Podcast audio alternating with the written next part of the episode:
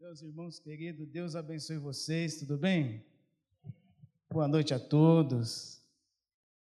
Que reunião abençoada que nós estamos tendo aqui nesta noite. Eu estava falando aqui com a minha esposa, o ministério de louvor está vindo da oração, meus irmãos. Que louvores ungidos e abençoados. A moça que escolheu aqui, cadê ela? Que escolheu o zino aqui, ela está direcionada por Deus. Fica fácil pregar numa igreja dessa, meus irmãos. Que alegria ver vocês. Que alegria voltar aqui na igreja de São João. É uma igreja que eu tenho um carinho muito especial. Povo de Deus, louvar a Deus pela vida evangelista André, pastor Carlos Ribeiro, seminarista Renato. Como Deus tem abençoado os irmãos aqui em São João de Miriti. Deus continue abençoando vocês. Gostaria que vocês abrissem a sua Bíblia, por gentileza. Evangelho de Jesus escrito por Mateus. Eu não sei se todos aqui conhecem a minha esposa. Eu estou bem acompanhado, meus irmãos, da minha charmosa. O nome dela é Charlene e eu chamo ela de charmosa, que é mais fácil, né? Se coloca de pé, minha esposa. Essa foi a tampa que Deus preparou para mim aqui no estado do Rio de Janeiro. Agora, dia 15 de abril, estamos fazendo cinco anos de casado. Nossa Thalita fez três anos, ela estava vindo para cá, a gente estava na 25 de manhã, recebemos o pastor Antônio, juntamente com a Rose, que vai estar cooperando conosco lá na 25 de agosto, e a nossa Tatá no carro, ela falou, não, eu quero já chegar e passar linha. Então ela nem entra mais no tempo, vai direto para a salinha aqui. Isso é benção de Deus. Evangelho de Jesus escrito por Mateus, capítulo de número 14. Nós iremos ler do versículo de número 22 ao versículo de número 33. Evangelho segundo escreveu Mateus, primeiro livro do Novo Testamento capítulo de número 14, do versículo de número 22 ao versículo de número 33. Eu estou aqui com a tradução Almeida Revista Corrigida. É um pouquinho diferente da atualizada, mas o significado é o mesmo, tá bom? Está escrito assim: E logo ordenou Jesus que os seus discípulos entrassem no barco e fosse adiante para outra banda, enquanto despedia a multidão. E despedida a multidão, subiu ao monte para orar à parte. E chegada já a tarde, estava ali só. E o barco estava já no meio do mar, açoitado pelas ondas, porque o vento era contrário. Mas a quarta vigília da noite, dirigiu-se Jesus para eles, caminhando por cima do mar. E os discípulos, vendo-o caminhar sobre o mar, assustaram, dizendo: É um fantasma e gritaram com medo. Jesus, porém, lhes falou logo, dizendo: Tem de bom ânimo, sou eu, não temais.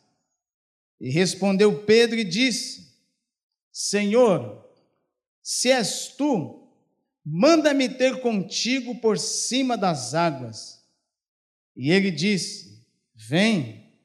E Pedro, descendo do barco, andou sobre as águas para ir ter com Jesus. Versículo 30.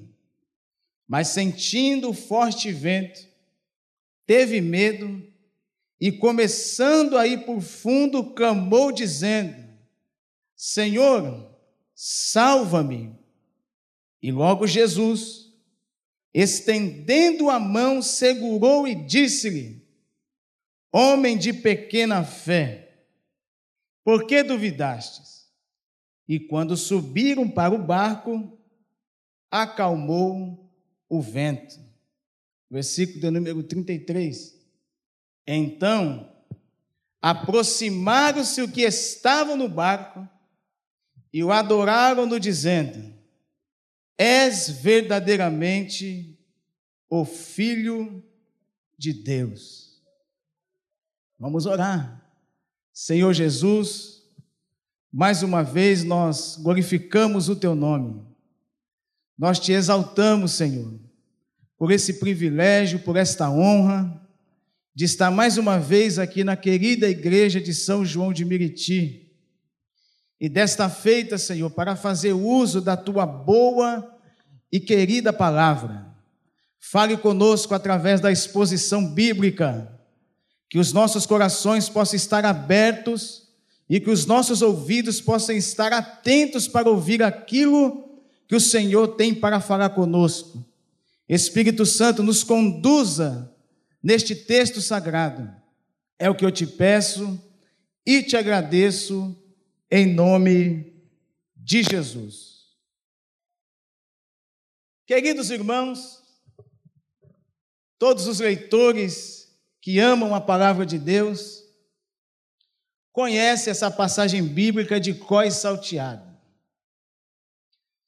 Tanto o evangelista Mateus, tanto o evangelista Marcos, e tanto o evangelista João, ele relata o mesmo episódio que acontece no trajeto e no ministério da pessoa de Cristo Jesus.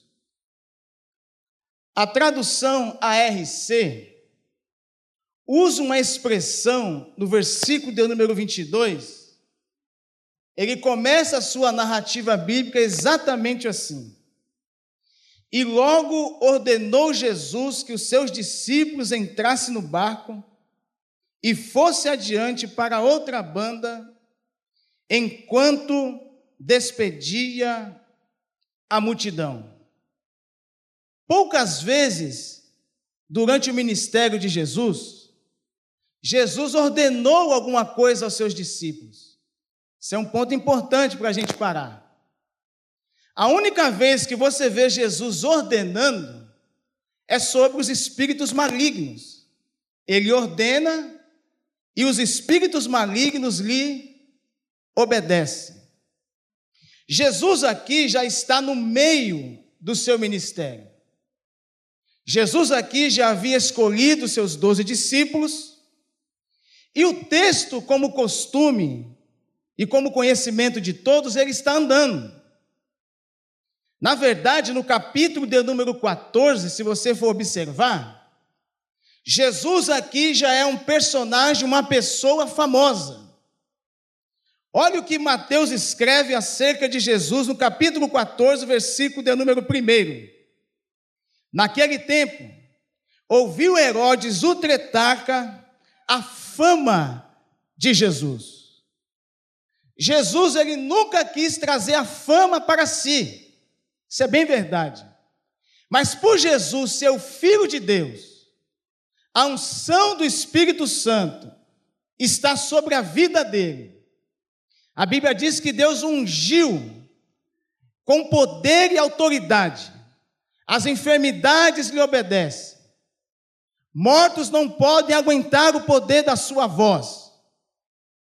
Que mais? Paralítico anda, cego enxerga, multiplica pão e peixe, transforma água em vinho, aparentemente essa pessoa, sem querer, ela é uma pessoa famosa.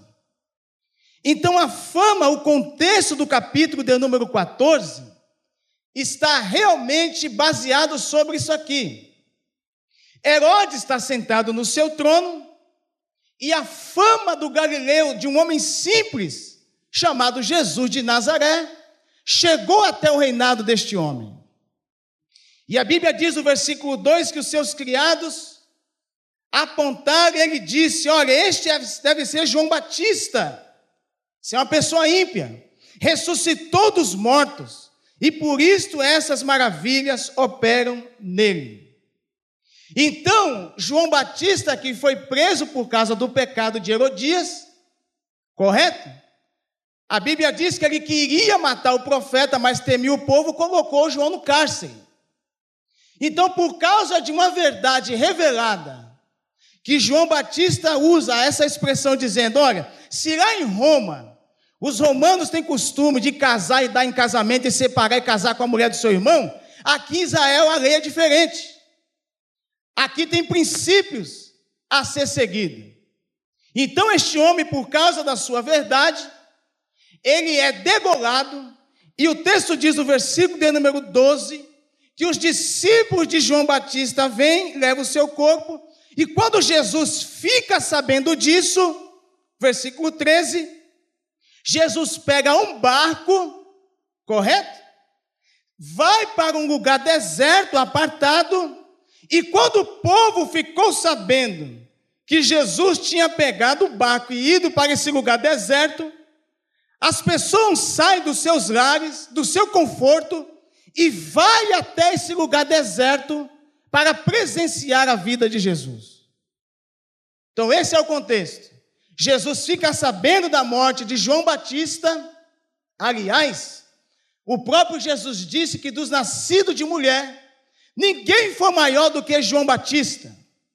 João Batista não teve o ministério do apóstolo Pedro, João Batista não teve o ministério do apóstolo Paulo, mas Jesus disse: Em verdade, em verdade vos digo, que dos nascidos de mulher, ninguém foi maior do que João Batista. Nós cantamos aqui que ele cresça e que eu diminua. Se for para dar uma palestra, um assunto sobre um obreiro aprovado por Deus, na Bíblia, para mim, o maior exemplo de humildade e de simplicidade, no que diz respeito ao ministério pastoral, ao ministério de evangelista, ao ministério de seminarista, diaconal, o exemplo é João Batista. Aleluia.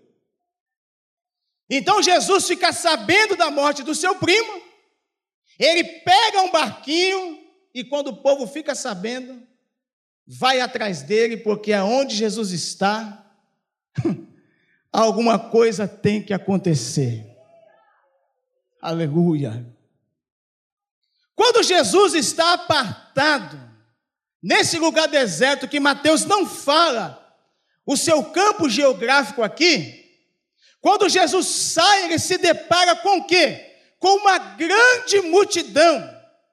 E o texto diz, evangelista, não eu, que Jesus sente uma íntima compaixão e começa a curar os seus enfermos. Aleluia! Jesus começa a curar os seus enfermos.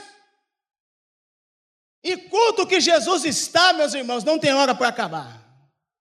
Os discípulos aqui ainda novos convertidos, ficou meio preocupado que o lugar é deserto, apartado. Falou, Jesus quer um conselho, despede essa turma aí. E aí acontece a questão da primeira multiplicação dos pães e dos peixes. Porque esse povo está aqui no deserto, aqui não tem comida, aqui não tem bebida, aqui não tem água, aqui não tem nada.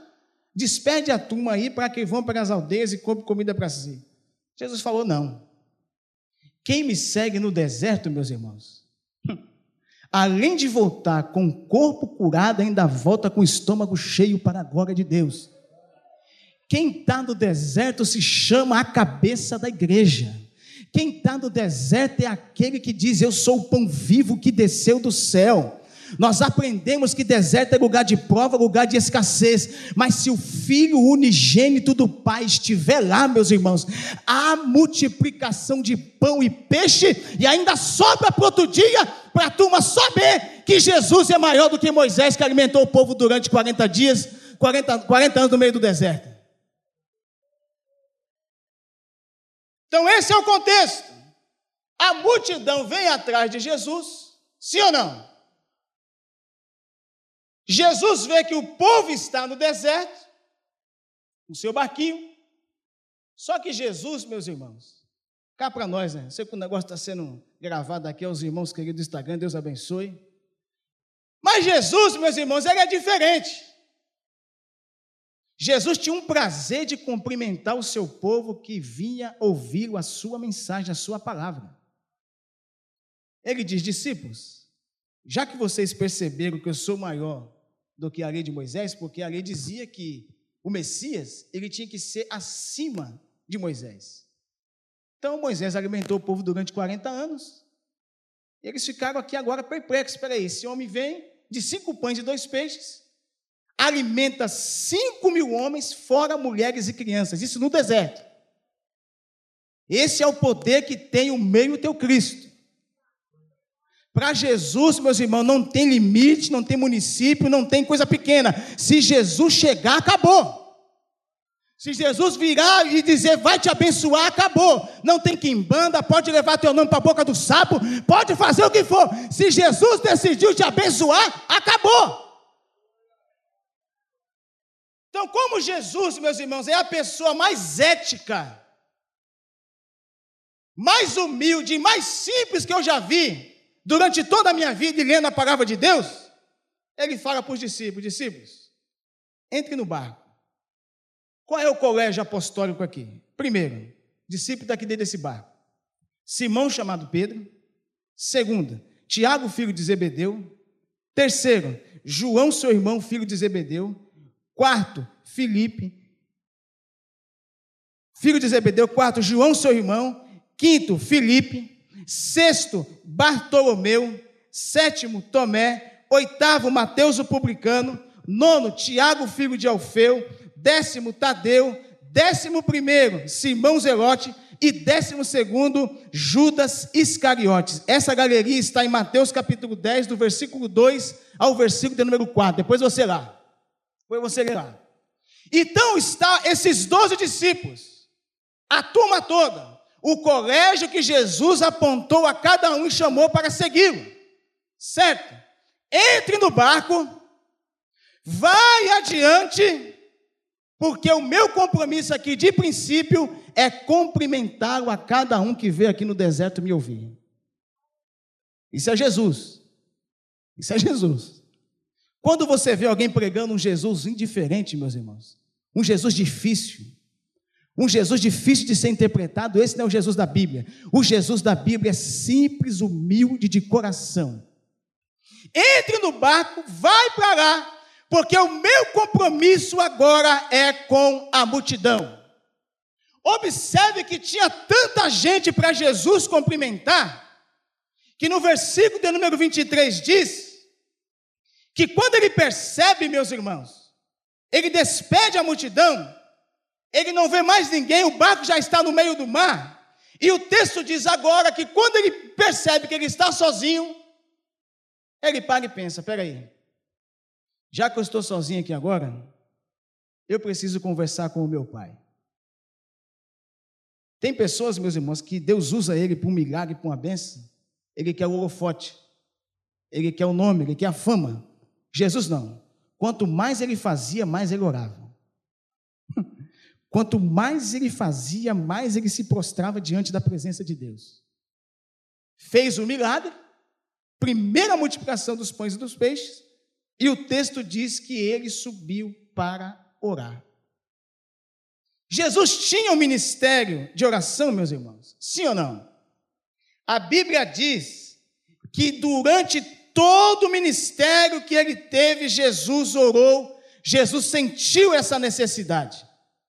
Olha o que Mateus diz, em Mateus capítulo de número 26, versículo de número 36. Olha o que o texto diz. Então chegou Jesus com eles a um lugar chamado Getsemane e disse aos seus discípulos: Assentai-vos aqui enquanto vou orar. Então a revelação da humanidade ele teve no período em que ele estava orando. A Bíblia diz que o peso foi tão grande que ele disse: Olha, Pai, se for possível, passa de mim este cálice. Mas todavia não seja feita a minha vontade, mas sim a tua. Então, na oração, ele se quebrantou para aceitar a boa, perfeita e vontade agradável de Deus sobre a vida de Jesus.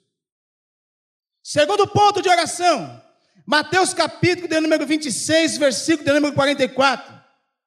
E deixando-os de novo, foi orar pela terceira vez, dizendo as mesmas palavras. Olha o que o evangelista Marcos diz, Marcos capítulo 1, versículo 35. E levantando-se de manhã muito cedo, estando ainda escuro, saiu e foi para um lugar deserto e ali orava. Se Jesus teve essa necessidade de oração, o que dirá nós, meus irmãos?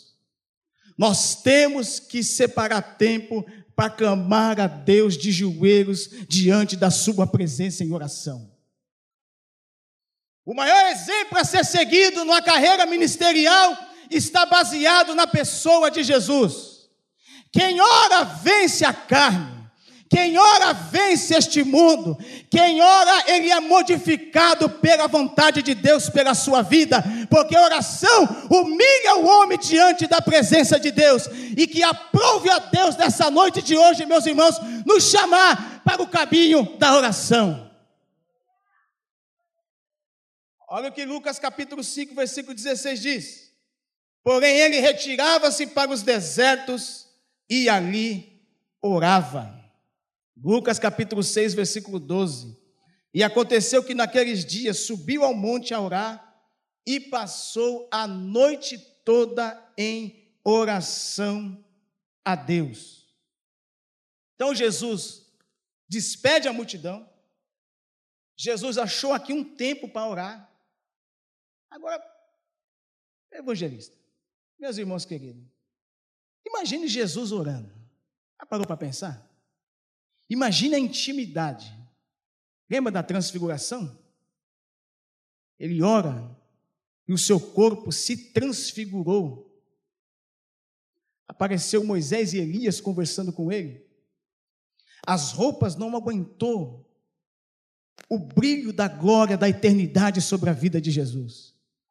Ao ponto do discípulo Pedro falar assim: Olha, Senhor, bom é que nós estejamos aqui. Quem são os discípulos? Pescadores. Quem são discípulos? Homens que conhecem apenas a pescaria. De repente, Jesus chama ele e disse: Olha, vinde após mim e eu farei vocês pescadores de homem. E para ser pescadores de homem, precisa contemplar a minha glória na sua essência. Jesus orou. E o texto diz que o período de oração dele foi tão grande que quando ele percebe, ele está ali sozinho. Só que no versículo de número 22, Jesus ordenou. Ordenou sim ou não? Colégio apostólico, entre no barco, enquanto eu vou despedir da multidão. Versículo de número 24. Quando Jesus percebe esse lago aqui de Genezaré, a Bíblia chama de mar, mas na verdade é um lago. Os discípulos conhecem esse lago como a palma de sua mão. Conhece, trabalhavam ali. Jesus falou: entra, vou despedir, vocês ficam aí dentro. De repente, meus irmãos, veio uma tempestade. A Bíblia diz que o barco já estava no meio do mar, açoitado pelas ondas, porque o vento era contrário. E é aqui que eu quero parar, que eu quero parar para conversar com os irmãos. Não é porque Jesus mandou você entrar no barco que os ventos contrários da vida não vai aparecer diante de você. Evangelho não é só rosa, meus irmãos. Tem os espinhos também. Na verdade, todos nós estamos em uma escola. E a escola da vida do Evangelho não é essa mensagem de coach que está em ascensão no Brasil nesses últimos dias, que você nasceu para vencer, que você nasceu para não ter enfermidade, para passar por dificuldade nenhuma, não. Não é esse o evangelho que a Bíblia nos traz. O evangelho que a Bíblia nos mostra que há ventos contrários na vida que um dia vai aparecer na minha e na sua vida. Mas quem mandou entrar, meus irmãos, ele se responsabiliza. Quem te chamou para essa embarcação não mente. Quem te chamou para essa embarcação, ele disse: Eu estou com vocês todos os dias, até a consumação dos séculos. Quem te chamou para essa embarcação, ele caminha com você, ele dorme com você, ele acorda com você, ele vai no trabalho com você, ele está com você na enfermidade, mas também está com você quando você está com saúde, ele está com você quando você está sem dinheiro, e está com você também quando você está com muito dinheiro. Quem te chamou te responsabiliza, e o nome dele se chama Jesus Cristo de Nazaré. Quero ver uma companhia melhor do que essa. Jesus. Nome acima de todos os nomes. Aí você imagina, quatro horas da manhã, veio um ser caminhando por cima das águas. Que Jesus é esse? Que desafia a lei da gravidade. Que Jesus é esse? Que até o vento e o mar lhe obedecem. Que Jesus é esse que a Bíblia diz que até as montanhas batem palmas diante dele? A natureza é serva de Jesus Cristo. Eu vim aqui essa noite dizer para os irmãos de São João de Miriti quem te colocou neste barco é aquele que anda por cima das águas. Eu vim dizer aqui esta noite, na autoridade do Espírito de Deus, que quem te chamou se responsabiliza. Pode vir o mar, o vento que vier, pode vir a dificuldade que vier. É como o apóstolo Paulo disse: quem nos separará do amor de Deus que está em Cristo Jesus, nosso Senhor? Altura, o porvir, a profundidade, ele diz: nada nem alguma outra criatura nos poderá separar do amor de Deus que está em Cristo Jesus, nosso Senhor. Jesus está com você nesses mar da vida.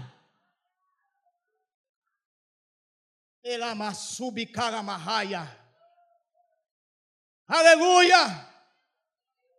Aleluia! Parece que Jesus se esqueceu, mas não esqueceu. Parece que Jesus não lembrava mais dos discípulos no meio do mar, mas Jesus não esqueceu. Jesus não tem amnésia, Jesus não perde a memória. Ele sabe exatamente aonde você está. Emassubi calamahaya. Ele conhece o número da tua casa, o teu CEP, ele conhece você por dentro e por fora. Jesus está falando: Eu te conheço. Caminhando por cima do mar. O poder que Cristo tem sobre a natureza. Tem alguns textos bíblicos que falam sobre isso na Bíblia? Tem. Primeiro, ao multiplicar os pães, Mateus capítulo 14, versículo 20.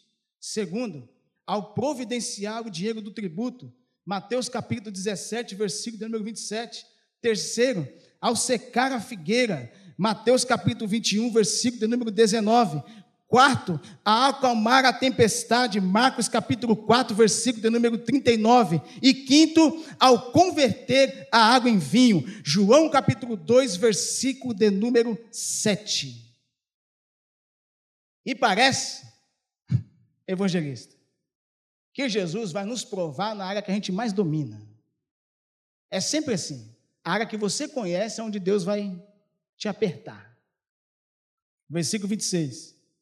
Quando os discípulos vê Jesus caminhando por cima do mar, a primeira reação que eles têm é essa: é um fantasma e gritaram com medo. O medo faz pessoas ter alguns tipos de reações contrárias no que diz respeito a Cristo. Observe que Jesus, no versículo 27, ele apazigua logo. Jesus, porém, lhes falou logo dizendo: Tem de bom ânimo, sou eu, não temas. Os discípulos com medo, homens que conhecia o lago de Genezaré como a palma de sua mão, quatro horas da manhã está Jesus caminhando. Vou parafrasear o texto. Mar, lago, fique quietinho. Eu estava no princípio com meu pai. Você conhece a minha voz, me obedeça. Eu vou caminhar por cima de você agora. Eu sei que quando eu criei isso aqui, eu coloquei lei da gravidade mas eu sou acima da lei da gravidade. Eu tenho poder sobre você, então me obedeça, que quem está lá é o colégio apostólico que vai incendiar esse planeta com o meu evangelho. E eu ordenei que eles fossem e que eles vão chegar do outro lado. Eu tenho que cumprir a minha palavra com eles. Quando eles ficam com medo, a reação de Jesus agora é imediata. Eles ficaram com medo da presença de Jesus, algo que eles nunca presenciaram, que é ver Jesus caminhando por cima das águas. Essa expressão, tem de bom ânimo, sou eu, não temas, foi a primeira palavra que Deus falou com Moisés lá no Antigo Testamento. Êxodo 14, versículo 13. Olha o que o texto diz.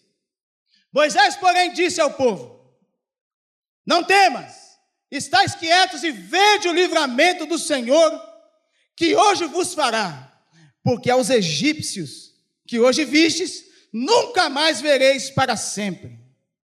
Olha o que Deus diz. Isaías 41, versículo 13. Porque eu, o Senhor, teu Deus, te tomo pela tua mão direita e te digo: não temas, porque eu te ajudo. O ajudador de Israel está aqui esta noite. Ele está segurando na minha e na sua mão, para nós não afundarmos nos mar dessa vida, deste mundo. O Jesus da Bíblia está dizendo em alto e bom som: não temas, porque eu te ajudo. Olha o que ele diz em Mateus capítulo 9, versículo 2. E Jesus, vendo a fé deles, os quatro, né? Disse ao paralítico: Filho, tem bom ânimo. Tem bom ânimo. Perdoado te são os teus pecados. Primeira palavra que Jesus usa para com seus seguidores é esse: tem bom ânimo. Deus não conta com pessoas desanimadas. Deus conta com pessoas animadas. Ânimo! Fica firme! Ser corajoso, ser forte! Olha lá no livro de Atos, capítulo 23, versículo 11. E na noite seguinte, apresentando-lhe o Senhor, disse Paulo: Tem ânimo, porque como de mim testificasse em Jerusalém, assim importa que testifiques também em Roma. Tende bom ânimo, não temas, sou eu. Escute o texto. Escute o texto. Entra a questão da humanidade, falhos, pecadores como nós somos. Incrédulos. Olha, Pedro teve o seu lado bom da Bíblia. Mas tem uma hora que ele dá umas rateadas, né, meus irmãos? Podia ser qualquer um evangelista, mas sempre tem que ser ele. É, Pedro. Se todo mundo se escandalizar contigo, eu não vou me escandalizar, não por ti darei minha vida, é mesmo? Antes que o galo cante, você vai me negar três vezes. Mas também na questão, quando a, a multidão está sem saber quem era Jesus, naquele texto, e de repente Jesus vira para o colégio apostólico e fala assim: E vocês? Quem vocês dizem que eu sou? Aí ninguém soube responder. Aí o Espírito Santo entra na vida de Pedro e diz: Eu sei quem tu és. Tu és o Cristo, o Filho do Deus vivo. Pedro é impetuoso. Pedro é direto. Pedro não tem reservas com Jesus. Pedro não passa por assessores de Cristo, não. O negócio de Pedro é direto, sem curva. Ele, no versículo 28, dentro do barco, ele tem um sentimento de dúvida ele escuta a voz de Jesus, não é isso? Três anos e meio caminhando com Jesus, não tem como, a voz de Jesus tem que ser inconfundível, correto? Só que o medo era tão grande, ele ficou com dúvida. Senhor, se és tu mesmo que está falando comigo, outras palavras, se é o Senhor mesmo que está falando comigo, faz o seguinte: Eu não quero que você chegue até aqui, não. Eu quero ir até o Senhor por cima das águas. Que homem abusado, desculpa a expressão. Que abuso de Pedro. Que homem corajoso foi Pedro. Se sou eu nesse meio aqui, minha irmã, eu já pulava, já agarrava Jesus, Jesus me segura aqui porque o negócio está feio. Agora ele pôs à prova o Filho de Deus. Olha aí, se é o Senhor mesmo.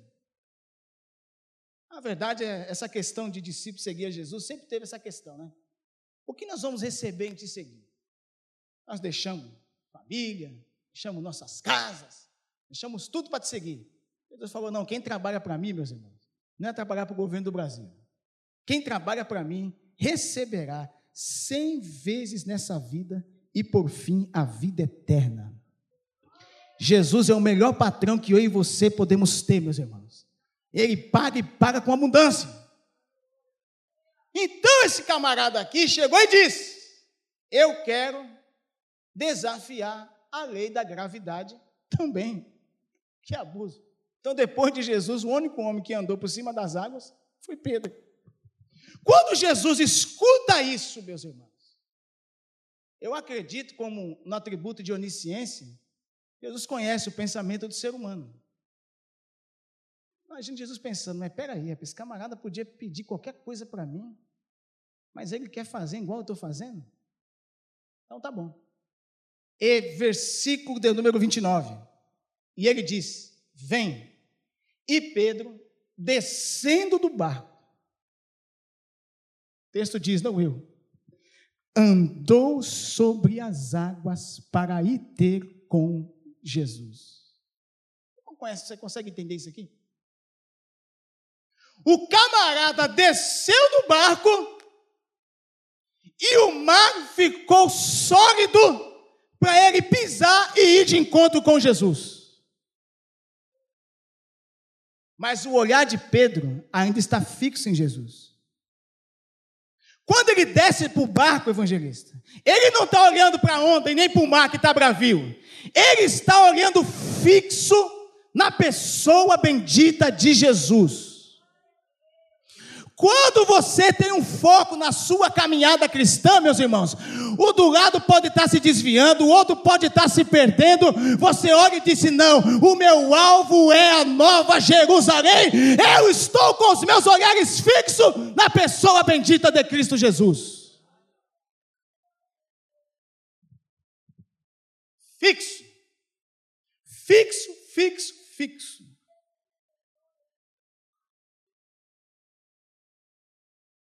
Só que o dia mau a Bíblia diz que chega. Não é? E chega mesmo. No meio da caminhada, a Bíblia diz assim: que é melhor o fim das coisas, eu gosto desse texto, do que o princípio delas. O que eu sou hoje aqui na Maranata, como pastor da igreja, no fim da minha caminhada eu tenho que estar melhor do que hoje. Jesus não está vendo eu, pastor Tiago, aqui agora, está vendo daqui 30 anos, se eu voltar com a mesma fé, com o mesmo vigor, com a mesma graça com a mesma unção, crendo na presença de Jesus e pastoreando o rebanho com seriedade. Jesus quer ver isso no meu coração. Só que no meio da caminhada vem os mar da vida, vem as dificuldades, vem os problemas. Não sei se já contei isso aqui, eu me lembro dos meus primeiros quatro anos de crente, meus irmãos. Eu não sabia nem que era prova. Todo mundo falava de prova, que prova, que prova. Esse negócio de prova, meus irmãos. A casa foi caindo. Deus foi te apertando por aqui, foi te apertando por ali. Porque não tem como ser usado por Deus, evangelista, se Deus não te amassar primeiro. Tá bom? Lembra do caso de Abraão? O tempo que ele ficou no deserto, no Egito, depois no deserto, para depois assumir o rebanho de Deus? Não tem como ser usado na mão do oleiro, meus irmãos, se o oleiro não te amassar, para deixar do jeito que ele quer. Então Pedro teve essa ousadia e a Bíblia diz que ele caminhou. Aí o versículo 30 é sobre o tema que eu quero falar aqui.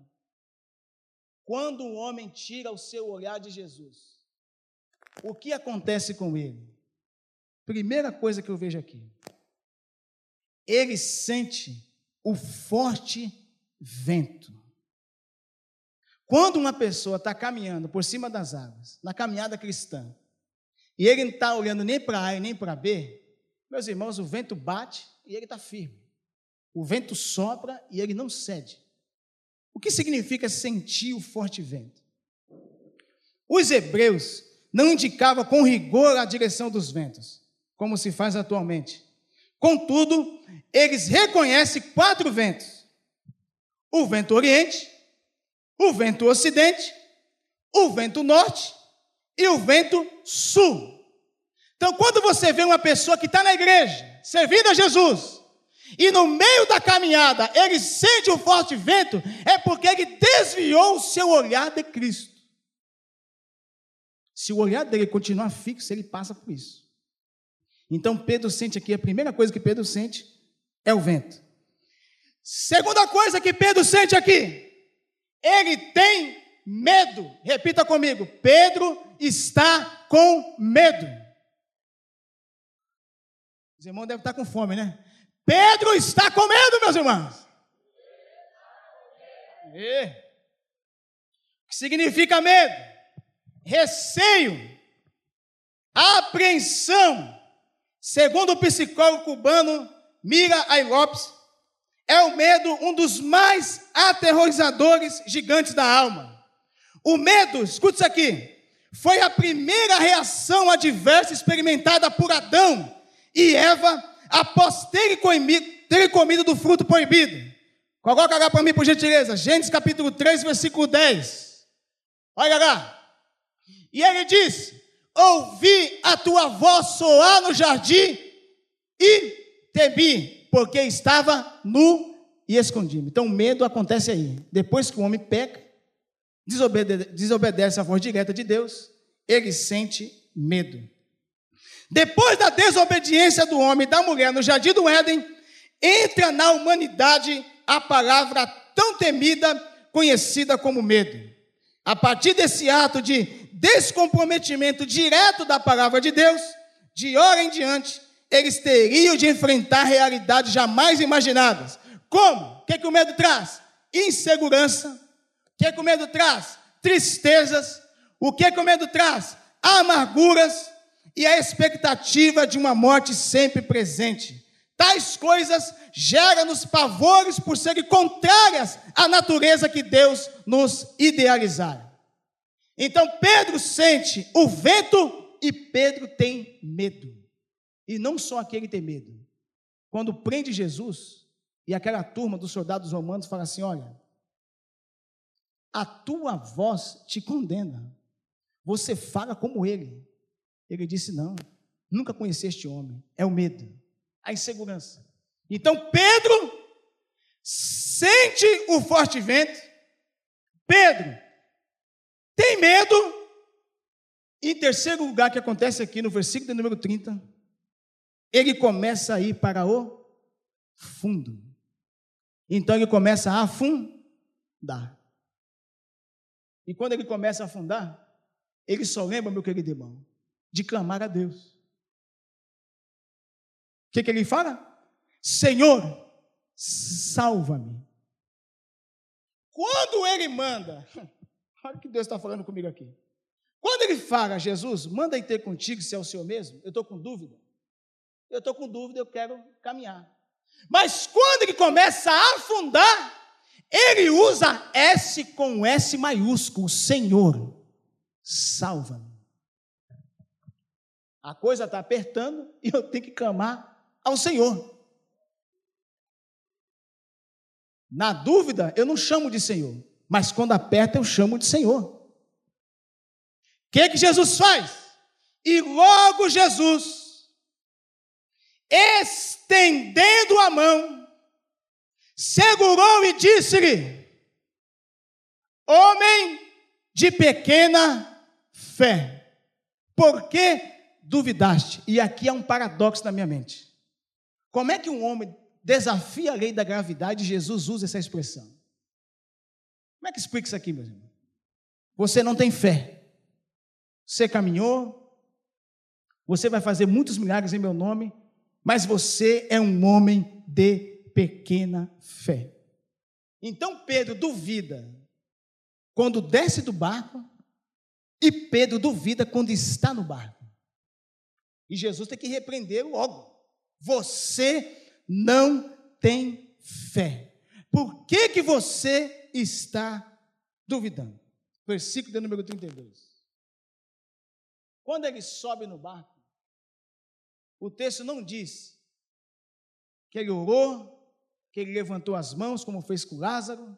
Não. Ele sobe no barco e o texto diz que ele acalmou o vento. Vocês conseguem entender isso aqui? O vento está soprando, mas Jesus é aquele que acalma as tempestades da vida.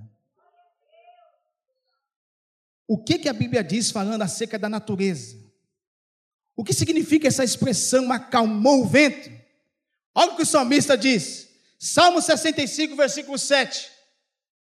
O que aplaca os ruídos dos mares? Esse é Jesus o ruído das suas ondas, o tumulto das nações. Ele faz isso. Olha o que ele continua dizendo. Salmo 89, versículo 9. Tu dominas o, o ímpeto do mar. Quando as suas ondas se levantam, tu o fazes aquietar. Aleluia. Salmo do número 107, versículo 29. Olha o que o salmista diz faz cessar a tormenta. É Ele. Não é o pastor Tiago, não é o pastor Carlos Ribeiro, não é um seminarista, não é um evangelista. Quem faz cessar a tormenta se chama o Filho do Deus Altíssimo. É Ele que acalma as ondas do mar desta vida.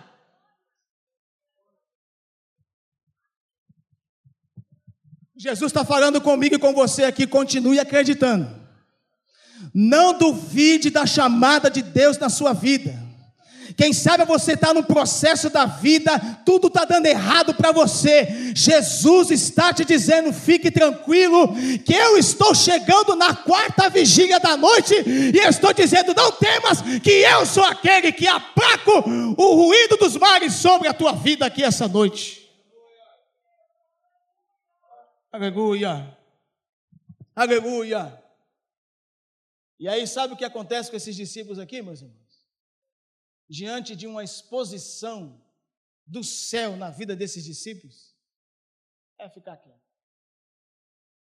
A presença de Jesus na minha e na sua vida, tudo vai bem. O profeta Isaías disse que ainda que uma mãe se esqueça do filho que amamenta, Todavia eu, o Senhor, não me esquecerei de ti, pois tenho gravado o teu nome na palma de minhas mãos. Olha o que Deus diz, porque Deus amou o mundo de tal maneira que deu o seu Filho unigênito para que todo aquele que nele crê não pereça, mas tenha a vida eterna. Olha o que Jesus disse: Eu já não chamarei vocês mais servos, porque o servo não sabe o que faz o seu senhor, mas eu vos chamarei amigos, porque tudo quanto eu aprendi do meu Pai, eu repassei para vocês. O Jesus a qual nós estamos cultuando aqui essa noite, é o Jesus que está com você todos os dias, é o Jesus que não te desampara, é o Jesus que abençoa a tua família, a tua casa, a tua descendência, é o Jesus que está com você todos os dias até a consumação dos séculos.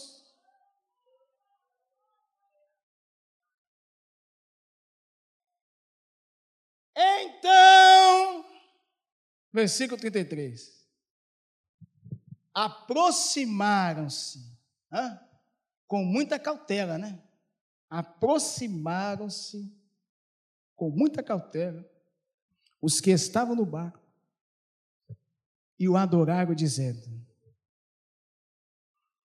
És Temasamachubi Kalamahaya. Verdadeiramente o Filho de Deus. Temasimi Akama Subi Kalamahaya.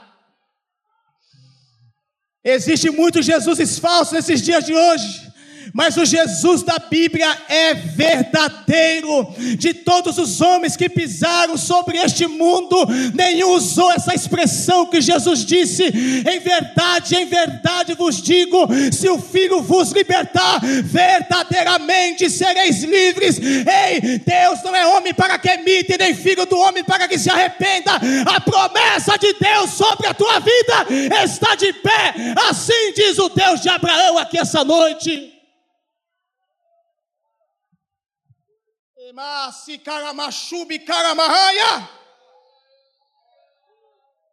Olha o que Pedro disse. Confissões de homens e mulheres que afirmaram que ele é o Cristo. Pedro disse em Mateus 16, 16. Esse irmão Pedro respondeu, disse: Tu és o Cristo, o Filho do Deus vivo. Olha o que Natanael disse em João capítulo 1, versículo 49. Natanael respondeu e disse-lhe: Rabi, mestre, tu és o filho de Deus, tu és o rei de Israel. Olha que a mulher samaritana disse em João 4, 29: Vinde e vede um homem que me disse tudo quanto tenho feito, porventura não é este o Cristo?